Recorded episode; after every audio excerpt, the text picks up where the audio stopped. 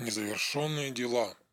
Часто встречаются люди с однотипными ситуациями, которые начинают какое-то дело, а потом его бросают, не доведя до конца. Или начинают какое-то дело, к нему пришла энергия в виде денег, а он эти деньги тратит на другое, не на то, куда задумывалось. Это перекрывает поток, плюс остается висеть дело, куда уходит энергия, пока это не закрыть. Например, условный Валентин задумал бизнес – просмаковал идею, масштабировал ее и уже получил кучу положительных переживаний, а от них и эмоций, и следовательно гормонов от своих мечтаний в голове. Валентин твердо решил заняться именно этим делом. Вдруг ситуация начинает складываться одна за одной, чтобы достигнуть этой цели, и у Валентина появляются небольшие деньги, но их хватит, чтобы дойти до следующего пункта к реализации своей идеи. Но Валентин решает эти деньги потратить на всякую хуйню, пойти в бар, Эмоциональное решение. Купить жене, девушке цветы или iPhone. Опять же, эмоциональное решение. Закрыть какие-нибудь долги или еще куча дыр, куда можно потратить деньги. И о чудо, у Валентина ничего не складывается больше. Даже вероятности, которые обещали деньги Валентину, и он в них был уверен, что они к нему придут, и строил на них планы продолжать свое дело, просто рушатся в последний момент по неведомым причинам. И задуманный бизнес так и не реализуется, а сам Валентин получает негативный опыт. Почему же так происходит? Казалось бы, что все это хорошо складывается.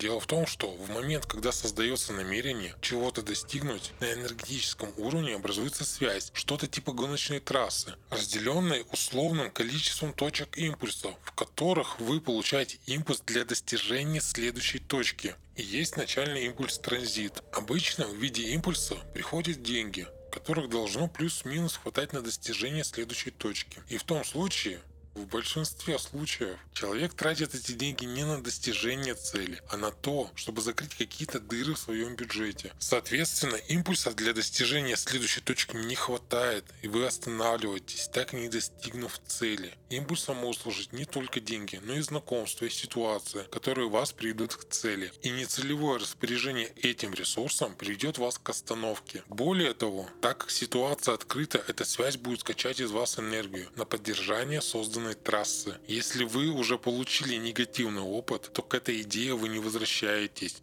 но энергию на поддержание этого отдаете. В итоге вы получаете ситуацию, когда человек вроде инициативный, и деньги к нему приходят, но у него ничего не получается, и он не достигает целей. В народе называется просто неудачник. Что делать? Как помочь, если вы сами в такой ситуации или ваш знакомый друг?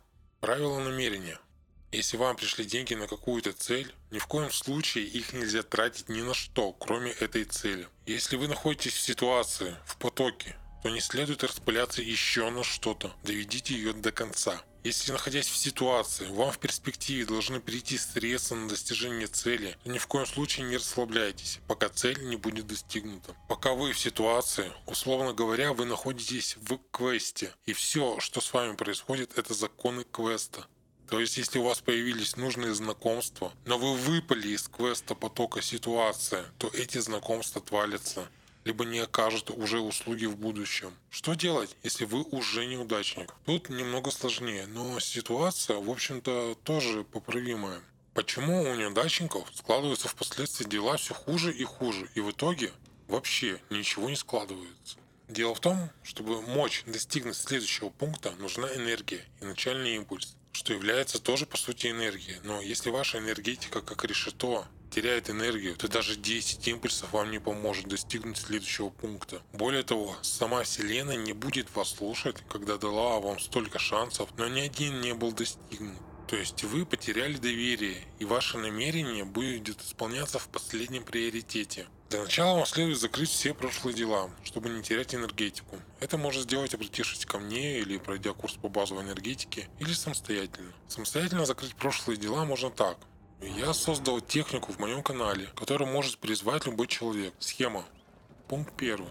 Выписываем на листок 5-10 ситуаций, которые вы начинали, но не довели до конца. Пункт второй. По списку погружаемся в каждую ситуацию. Перепроживаем по возможности часть тех эмоций, которые вы ощущали от этой ситуации.